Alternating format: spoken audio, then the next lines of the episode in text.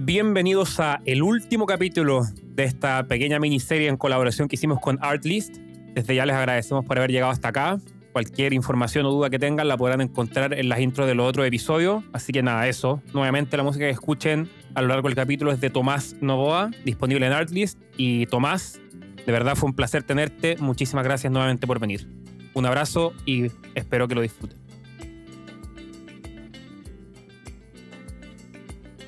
Hola, ¿qué tal, gente? ¿Cómo están? ¿Cómo van todo? Hola, hola, ¿qué tal? ¿Cómo están ustedes? Bien, bien. Aquí estamos una vez más. Qué bueno. Me Estamos en el, en el último capítulo con Tomás. Tomás, como ya hemos visto, es un músico artista que ha trabajado con Artlist y ha desarrollado su, su carrera en todo lo que es cuestiones de música libre regalías, en las cuales él ha podido poner su música en diferentes tipos de, spots, y no cualquier tipo de spots, sino como desde Mercedes, la, eh, la revista GQ y otras grandes marcas. Y el capítulo de hoy nos queremos concentrar un poquito más en la reflexión. ¿Qué es lo que viene después y qué es lo que ha aprendido en este momento Tomás cuando mira hacia atrás de su carrera? Entonces, Tomás, como para empezar, uno, bienvenido otra vez. Muchas gracias. Para empezar, es como cómo ha cambiado tu perspectiva de la industria musical hoy en día con respecto a cuando iniciaste, ahora que miras hacia atrás. Bueno, mi perspectiva ha cambiado muchísimo. Em, cuando yo comencé a trabajar en producción musical full time, la verdad es que no tenía ningún conocimiento de cómo desempeñarme profesionalmente en el rubro. Eh, solo tenía claro que quería hacer música y en el fondo trabajar con sonido y que tenía que buscar alguna forma de crear un negocio a partir de eso, como algo que me permitiera hacer de este proye- un proyecto económica- económicamente sustentable. Entonces, bueno, yo les conté antes que mi primera aproximación fue buscar personas o clientes que estuvieran interesados en las cosas que me gustaba trabajar en ese minuto. Y eso, y por esa razón contacté como agencias publicitarias y productoras audiovisuales que estaban trabajando en distintos ti- tipos de contenidos audiovisuales para marcas, principalmente comerciales y mapping. Estuve muy metido en el mapping, que es proyecciones sobre edificaciones, ¿ah? y se hacen como una especie de eventos más o menos interactivos. Bueno, y mm, con el tiempo me he dado cuenta de, que cualquiera o casi cualquier cosa que uno disfruta haciendo con música y sonido tiene un nicho o un mercado que potencialmente va a consumir. Como que es cosa buscarlo en internet, foros, grupos de Facebook y comunidades de aficionados que son súper importantes cuando uno quiere ver dónde desempeñarse como profesional de- del sonido y de la música. Y mm, mi cambio de perspectiva con respecto a la industria tiene que ver con esto, como ser más consciente de las opciones laborales que existen según sean nuestros intereses. Eh, a veces no es tan obvio o de conocimiento tan público como en otras carreras o profesiones, como qué se puede hacer. Pero los espacios para desempe- desempeñarse laboralmente existen. Sí, y como dices tú, o sea, el chiste es como buscarle dónde está el nicho, dónde está como la oportunidad, como dices tú en grupos de Facebook y todo esto. Y por ejemplo, este una, y, y conseguir la información adecuada para poder determinar como hacia dónde mover eh, tu carrera hacia adelante, Exacto. ¿no?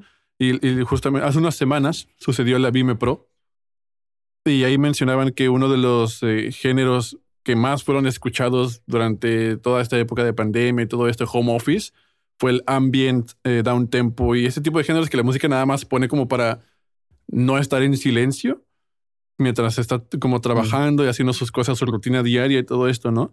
Y es, son como ciertos chispazos que a veces pasan un poquito desapercibidos en el sentido de que, bueno, pues a veces, o sea, no es como que yo llegue y ponga eso cuando, lo, cuando en serio quiero disfrutar una canción, simplemente como para llenar el, el hueco, el vacío. Y te quería preguntar cómo ves el futuro con respecto a este tipo de música y qué áreas de oportunidad crees que haya para los artistas que se especializan en estos géneros. Eh, bueno, la verdad no me extraña. justo al comienzo de la pandemia a mí me pasó que se disparó el consumo de mi música en Spotify. Y creo que no fue casualidad. Como que yo no hago ambient ni a un tempo específicamente, ni géneros tan, tan ambientales, pero igual como que coqueteo con estos estilos. Y por alguna razón mi, mi- mi proyecto pareciera ser algo que está vinculado en esa área. Eh, sobre todo como cosas relacionadas con la concentración.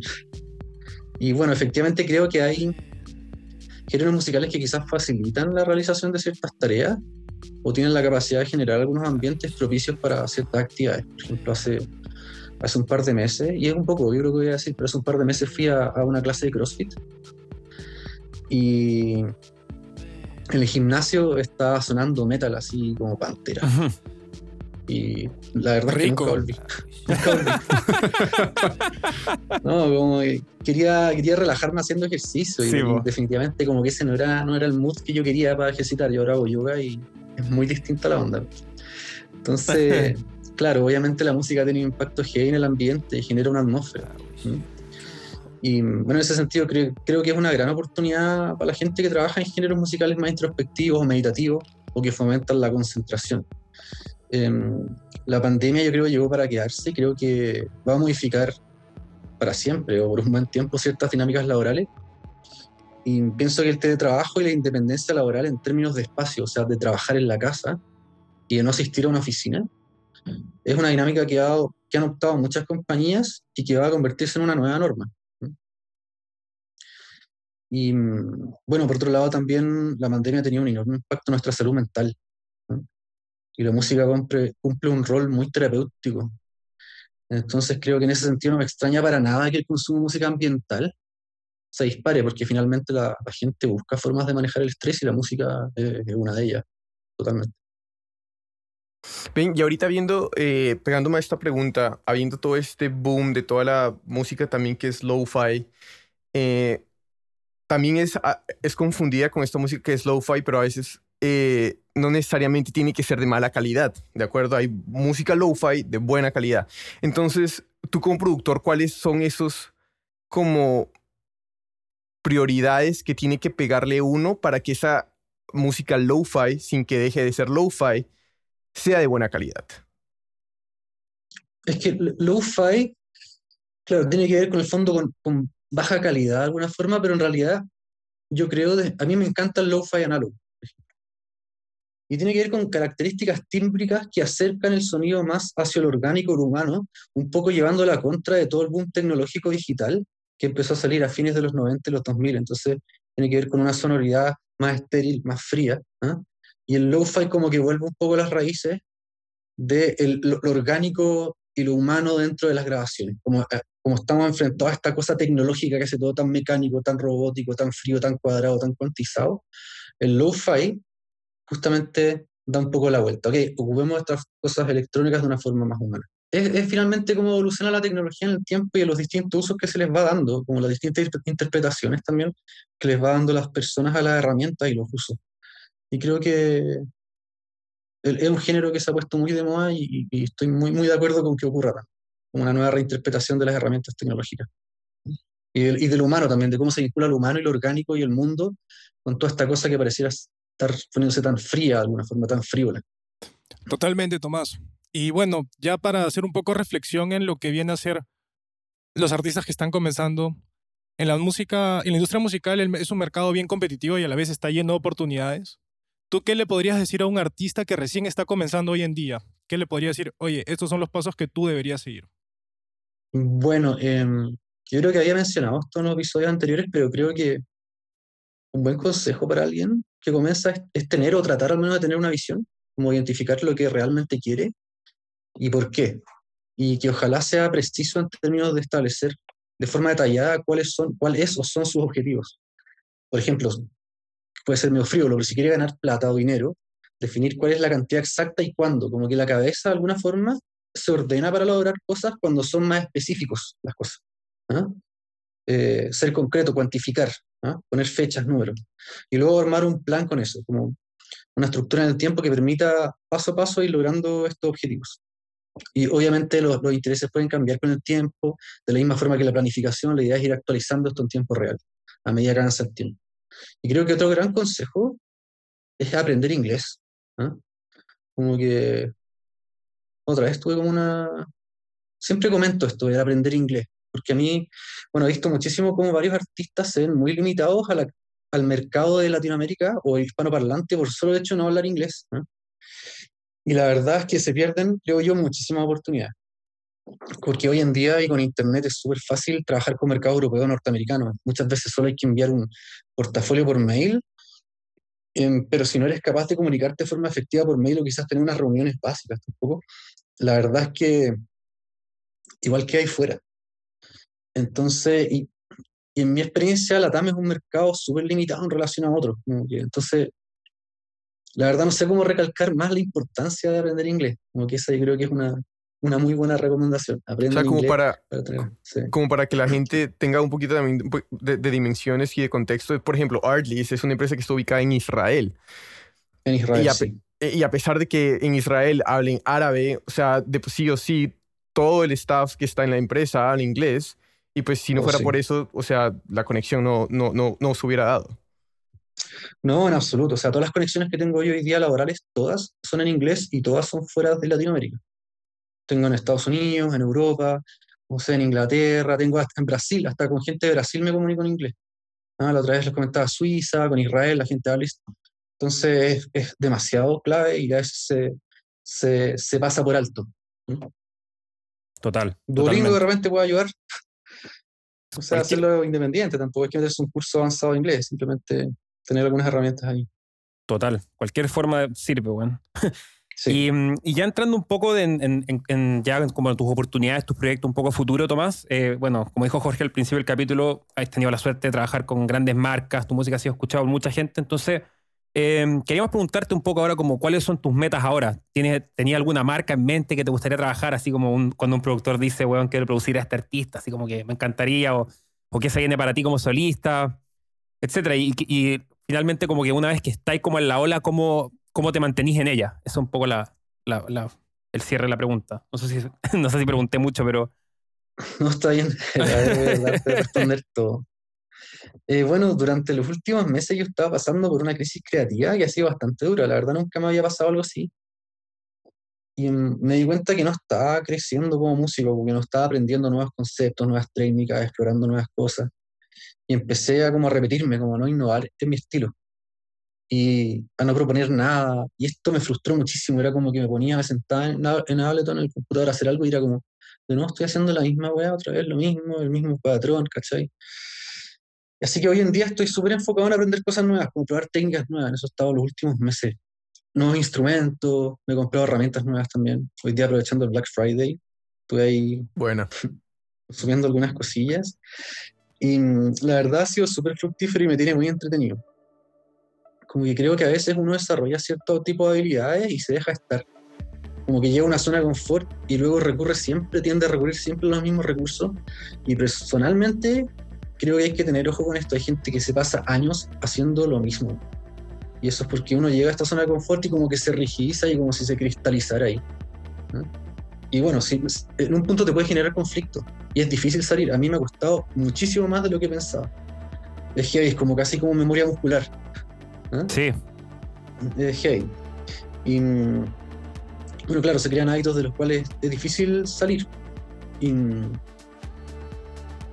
creo que buscar nuevas experiencias es una de las razones por las cuales decidimos dedicarnos al arte y creo que es fundamental como importante recordar eso. Así que bueno, espero que este proceso de búsqueda me lleve a componer mi próximo disco, que es mi próximo gran objetivo. ¿no? Y eso, y bueno, con respecto a lo de las marcas, en realidad yo no trabajo con marcas en mente. No es como, no sé, o sea, yo por lo menos no me aproximo de esa forma como ya quiero trabajar con tal marca y voy a ver cómo, perfecto. claro, podría empezar a buscar las productoras que trabajan con ellos, pero en realidad yo creo que este- el proceso es un poco al revés. Como que las marcas o productoras audiovisuales buscan música que funcione bien con la línea de sus proyectos. Y en ese sentido, mi aproximación es crear buena música nomás, eh, que pueda ser interesante para creadores audiovisuales y ponerla a disposición de varios publishers, ojalá, y que esté en varios catálogos para que esté disponible para la gente que le interese. Tremendo, tremendo. Quiero hacer una pequeña nota nomás antes de, de la siguiente pregunta, que no, lo que decías tú también de, de, de buscar creatividad y sentirse estancado, creo que es un- algo súper clave. Bueno, yo, uno de mis productores favoritos, si no el favorito, que se llama Max Martin, eh, él habla lo, hablaba lo mismo, bueno, que le pasó, o sea, el weón hizo, hizo Britney Spears, hizo Back- Backstreet Boys, hizo hits con todos esos weón en Suecia. Y igual así, aún así le dijo esta misma weá, o sea que el weón llegaba a Sharon al estudio y se sentía que estaba haciendo la misma weá y que y se tuvo que ir, bueno, O sea, sí, onda, se fue se fue a Estados Unidos a pesar de haber hecho hits, a ver, toda la weá dijo, weón, estoy haciendo todo el rato lo mismo, necesito, weón, refrescarme. Y se fue a Estados Unidos a conocer gente, a buscar nuevos estilos. Así que quería recalcar eso porque me resonó mucho con eso y, y bueno, o sea, en verdad tremendo Sí, consejo. es heavy. Tú escuchabas a Max Martin y en verdad en la época de Britney, los Backstreet Boys, en Sync y todo esto, tiene una estética súper clara y tú cachai Sí. Max Martin. Y, y es heavy porque él estuvo montón de tiempo desarrollando esa estética, como desarrollando una técnica, una memoria como muscular, por así Total, decirlo. weón. Total. Pero después probablemente el tipo en un minuto se sintió atrapado, como bueno, estoy usando los mismos elementos, los mismos tipos de bombo, las mismas progresiones, ¿cachai? Y quizás va a tener que reinventarse. Entonces es bueno estar alerta a no quedarse estancado en una meseta. yo. Total, weón. Mm. O sea, y volví a hacer lo mismo, lo mismo. Bueno, este weón creo que en, en Sharon tenía literal, en entrevista yo escuchaba que tenían, no sé, cinco bombos, siete hi-hat, es como que es nada que era lo que Claro, uno tiene sí. hoy en día, que weón, abrís un banco y tenéis 300 kicks, 500, es como que el weón, y aún así, y te bueno. podéis perder ahí heavy también. Sí. No, total. Sí, y, y pues sin ir tan lejos, o sea, sin necesidad de cambiar de país, o sea, también he leído que simplemente es el hecho de cambiar de ambiente.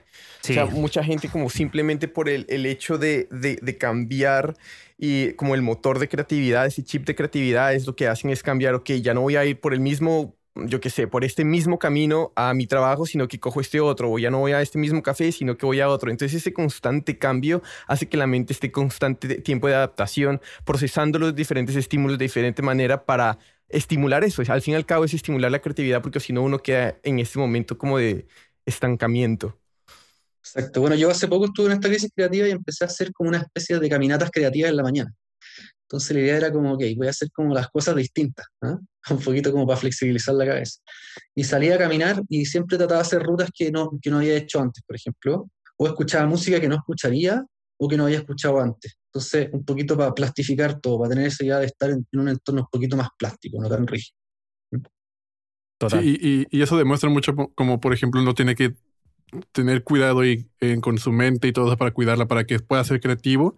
Y también quiero como aplaudir y rescatar un poco lo que nos mencionabas en el episodio pasado acerca de que tú, o sea, empezabas a no solamente como a desarrollar tu creatividad en tus proyectos, sino a buscar maneras de sacarle provecho, ¿no? Y sacarle provecho para tu carrera. O sea, el hecho de hacer este scouting para ver cuánto cobraban los otros artistas para después tú determinar los precios al momento de llegar con, con un cliente potencial, por ejemplo, todo este tipo de estrategias al final también son muy importantes al sentido de transformar la creatividad en algo, pues, en algún beneficio propio que te va a llegar y también impulsar en la carrera. Y te queda justo como con toda esta experiencia que has ah, obtenido, preguntarte cuáles son las oportunidades de trabajo que has identificado en Latinoamérica o global que has descubierto gracias a todas estas experiencias con Artlist y al mismo tiempo ¿Qué carencias has encontrado en la industria de América Latina cuando empezaste justo a tú involucrarte más, más en este mundo del sync y producciones con Artlist? Eh, bueno, como em, Artlist a mí me ha dado muchas oportunidades, yo creo que ya lo mencioné antes, gracias en el fondo a la enorme exposición en videos y plataformas como YouTube, Instagram o TikTok, al, obtener sincronización en, videos que se publican ahí. Y esto sin duda ha tenido un gran impacto en mi carrera musical. Eh, podido generar nuevos vínculos laborales que me han dado la oportunidad de trabajar en proyectos súper grandes. Eh, el año pasado estuve involucrado con Brasil, ya les conté antes, también estuve trabajando en unos proyectos con Suiza, que estuvieron muy buenos. Bueno, y por otro lado también, eso gracias a Arlis, gracias a la visibilidad que me dio Arlis. Y por otro lado, captar y hacer crecer una audiencia que sigue mi música, que hubiese sido muy difícil alcanzar sin un apoyo de un publisher como este atrás, o un catálogo. Entonces, la verdad estoy muy agradecido del trabajo de ellos y espero que siga dando buenos frutos. Y bueno, con respecto al mercado la- latinoamericano, creo que el mercado latinoamericano está muy atrasado respecto a otras regiones del mundo. Principalmente, creo yo, por el poco reconocimiento o relevancia que se le da al mundo de las artes en general. Algo que pasa siempre mucho en países terceros, mun- tercermundistas, donde hay otras prioridades y otros niveles de educación también. Entonces, en este sentido, cuesta bastante, o al menos a mí me ha costado más encontrar proyectos que paguen bien o valoren el trabajo como músico, y eso hace muy difícil subsistir en este rubro. Yo personalmente me he involucrado mucho más en el mercado estadounidense y europeo. Hay muchas más oportunidades, o sea, yo creo que es un, un hecho eso. Y bueno, sí, por eso también recalco, recalco la relevancia de aprender inglés, para tener más oportunidades. Tremendo. Tremendo. Totalmente, weón. Mira, que, que sin palabras, weón. Pero em, te quería hacer otra pregunta, que ya la habíais contestado un poquito antes, habíais dado ya como indicios de y la tenía pauteada, así que em, quería preguntarte, en música uno está constantemente en aprendizaje, justamente como tú decías, entonces de hecho lo mencionaste recién, que tuviste este como esta crisis creativa y estabas buscando nuevas técnicas, nuevas formas de, eh, formas de aprendizaje, técnicas, etcétera. Entonces, eh, me causa de hecho curiosidad, como que justamente quería indagar un poco en eso, eh, como qué, qué, cosas nuevas estáis tratando de aprender o dónde estáis buscando mejorar, no sé, como que si podías expandirte un poco en eso. Bueno, específicamente estoy aprendiendo nuevas técnicas de diseño de sonido y composición de música electrónica, como explorando cosas que no he hecho y en verdad usando herramientas que siempre he usado, pero de formas distintas a las que usaba antes. Entonces estoy buscando nuevos referentes, específicamente diseño de sonido, porque la composición de la, de la, electrónica tiene mucho que ver con el manejo tímbrico de ciertas herramientas y tener las mismas, pero reinterpretarlas y reutilizarlas, porque las herramientas final, ¿cuáles son? Son filtros, reverberación, ecualizadores, todos conocemos eso. El tema es cómo utilizarlas y cómo innovar con eso, ¿cachai? Cómo, cómo, cómo ser más plástico con eso. Entonces ahí estoy muy metido. Ahora estaba, por ejemplo, me compré un cursito bien, bien corto de un diseño, diseñador de sonido que se llama Diego Stocco, que hace preset para Spectrasonics, para Omnisphere. Perfecto. Y un tipo que trabaja mucho con, con samples de cosas de, como field recording, ¿cachai? Y crea mucho eh, sonidos orgánicos y a mí es súper interesante ver sus técnicas. ¿ah? Y ahí estoy, estoy como viendo también eh, algunos cursos de otros productores musicales, me gusta mucho Steaming, no sé si lo conocen. Eh, un productor alemán que me encanta y tiene una masterclass que la, está viendo ahora, un tipo que la tiene muy clara y es muy interesante verlo. Yo creo que tiene los mejores tutoriales que hay de, de hardware, en, no, tutoriales, como, sí, no tutoriales, como muestra un sintetizador eh, en YouTube. Es muy entretenido, lo, lo, recomiendo mucho. Y mm, bueno, en el fondo las tecnologías se ve que avanzan a, la velocidad de la luz, entonces, sí, ¿sabes? Cosa de ver cómo cada semana salen nuevas herramientas y que hay un montón de posibilidades para explorar, entonces hay que estar ahí jugando con nuevos elementos y ahí estoy como probando cosas, experimentando, también con mucha síntesis modular.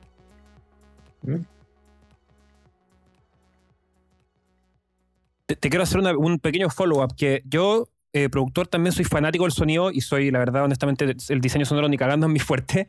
Entonces, eh, te quería hacer dos como pequeños follow-up. Em, uno, ¿le recomendaría a alguien, en ver, o sea, creo que tengo los, conocimientos básicos como cualquier otro productor que esté en la misma, pero le recomendaría a ese productor empezar a indagar más en diseño sonoro y dos, como me cuesta imaginarme a mí, ya sé lo básico, digamos, de diseño sonoro, pero me cuesta imaginarme como un curso de diseño sonoro, y acá puedo estar eh, pareciendo ignorante, que seguramente lo estoy diciendo, pero me cuesta imaginarme cómo es un curso de diseño sonoro que contaste recién que te compraste de, este, em, que hace eh, presets para Omnisphere, etcétera, como que, ¿qué?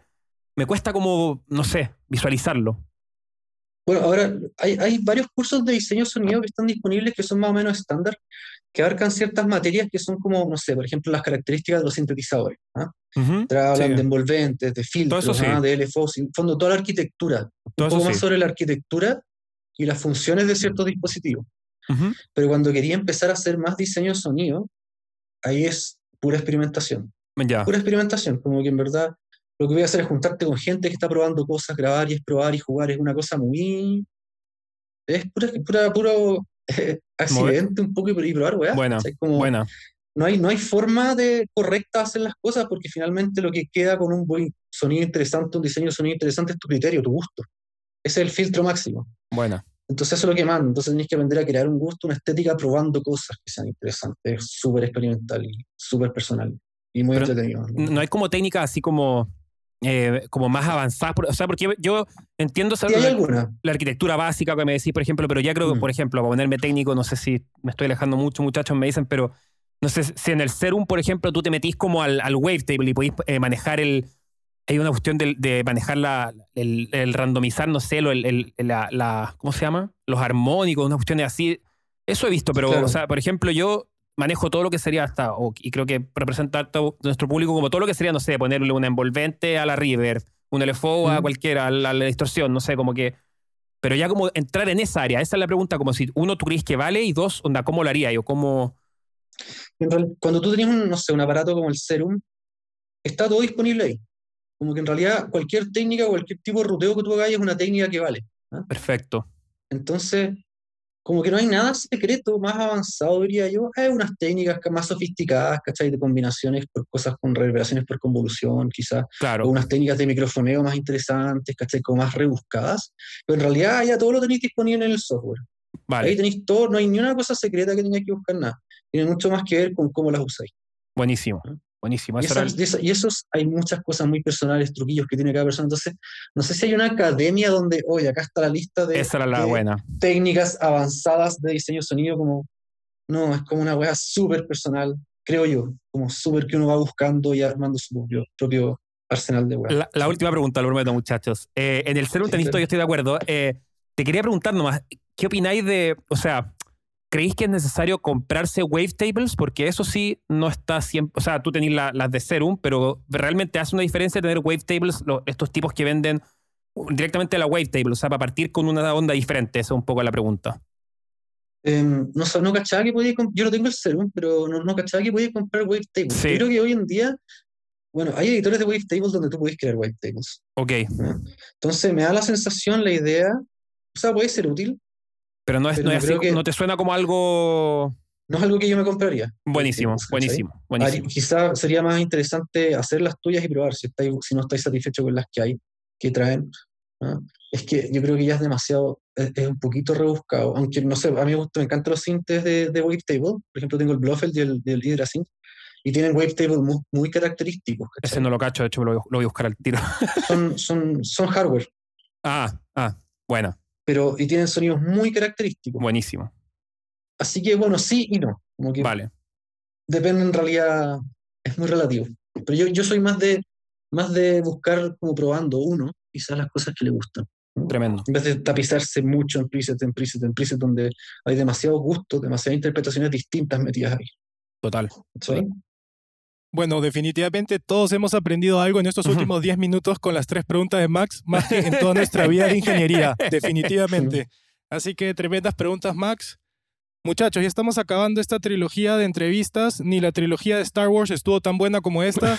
Así que ya para cerrar, Tomás, ya con esto cerramos y con esto ya tú nos puedes decir lo que quieras. ¿Cuáles son tus siguientes proyectos que se vienen para el 2022? Bueno, tengo varias cosas en mente, pero mi foco hoy es aprender lo que les he contado, como aprender nuevas cosas. Estoy como en un momento de, como reinventarme. Como, llevo varios años haciendo un poco lo mismo, la misma línea, entonces quiero aterrizar una, no sé, buscar una nueva forma de hacer música electrónica. Y lo que eventualmente me lleve, ojalá, a componer un disco nuevo. Espero durante los próximos meses. Y bueno, también les había contado ya que voy a postular un máster en, en sonido y computación en, en Barcelona. Hace un rato estaba viendo un video del programa y se ve muy interesante, así que me tiene muy motivado eso. Y espero empezar septiembre el otro año Tremendo. y mm, veré cuándo estaré por allá, a ver si nos juntamos. Sí, Pero pues, por ahora esos son mis objetivos más concretos, como es esto lo que estoy haciendo activamente. Creo, creo tengo otras cosas ideas en mente, pero todavía no las he- no he hecho un plan, como digo, hago tanto énfasis de planificar. Así que, bueno, veremos qué sale eso. O sea, invertir en ti está en este momento. Ese es el plan. Sí, eh, sí, es como sí, out- inversión en uno mismo. Exactamente, en vez de estar sacando contenido, estoy como preparándome para hacer Bueno. algo nuevo. ¿Cachai? Genial. Bueno, bien. Tomás, de acá a un año ya te vamos deseando los mejores éxitos y que te salgan de la mejor forma posible todos tus proyectos y todos los proyectos que te propongas en mente. Así que de corazón te lo Muchísimas decimos desde gracias. ahora. Muchísimas gracias. A ver, veamos si el otro año. Y Sí o acá sí, ya, pues, ya bueno. sabes cómo es. en, acá, en Valencia sabes. ahí tenéis, bueno, tres casas porque dos vivían juntos. Bueno, Si, Pero sí, si ando por allá, de todas formas los Pero voy a sí, pues, contactar para que nos vayamos a tomar unas cervezas. sí o sí, pues bueno. así es, así, Así es. Pero bueno, buenísimo. gente, esperamos que eh, les haya servido estos tres capítulos. Hicimos estos, estos tres capítulos con el fin de, de abrir el abanico, oportunidades para que vean de qué otras maneras los músicos, los artistas pueden obtener eh, una manera para vivir de su música, vivir de su arte, que no es únicamente la, la típica corriente que, que hay, sino que tuvimos la oportunidad de hablar con un maestro en esto, Tomás, y, aprendimos un montón. Y entonces, Tomás, no sé si quieras el- un último mensaje para terminar esta serie y para dónde la gente te puede contactar. El canal es tuyo. Eh, bueno, em, yo creo que vimos hartos, tocamos hartos puntos que vienen amplios, de, de terrenos bastante amplios, así que si a alguien le interesa realmente contactarme para conversar o tiene alguna duda sobre esto, que eh, obviamente me contacten. Estoy en, eh, en Instagram como Tomás Nova Music, y ahí pueden encontrar toda mi información, en Facebook también, en realidad en todas las plataformas. Y bueno, si quieren escuchar mi música, también está disponible en todas las plataformas de streaming, en YouTube, como Tomás Nova. Y eso, cualquier cosa, pregunta que tengan con respecto a, a alguno de los temas que conversamos, siempre estoy disponible para responder cosas. Porque creo que es necesario en día, a veces la, la información es un poco, quizás, o sea, es fácil de, es accesible, pero a veces como que no sé, un poquito tabú, sobre todo el tema del publishing, los catálogos, a veces parecía ser para los músicos un tema más o menos engorroso. Y mm, eso, estoy disponible para eso. Así que nada, y muchas gracias también por invitarme a este espacio. Creo que es bueno, bueno tener estas instancias para conversar algunos temas que, que quizás no se hablen mucho. Así es, la idea es desmitificar. Exacto. Muchachos, aplausos para Tomás, pues Sí, ya que esta es la tremendo, última. Muchas gracias. Muchas gracias, weón, te pasaste. Gracias. Tomás. Gracias a ustedes por invitarme. Tremendo. Vale, Tomás, que estés bien. Chao, Nos chao. estamos viendo y ojalá Nos que la próxima bien, sea por acá.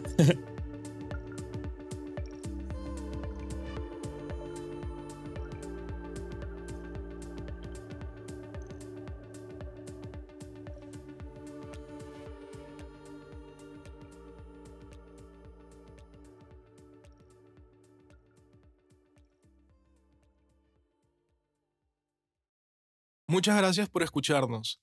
Y no te olvides de seguirnos en Spotify, Apple Music, Pandora o la plataforma digital que sea de tu preferencia. Si te gustó el podcast, no olvides recomendarnos a tu grupo de amigos o colegas. Esa es la mejor manera de que sigamos creciendo la comunidad. También puedes encontrarnos en Instagram, Facebook y YouTube como 8000 kilómetros podcast. Cualquier comentario, duda o sugerencia es más que bienvenida. Nos vemos en el siguiente episodio.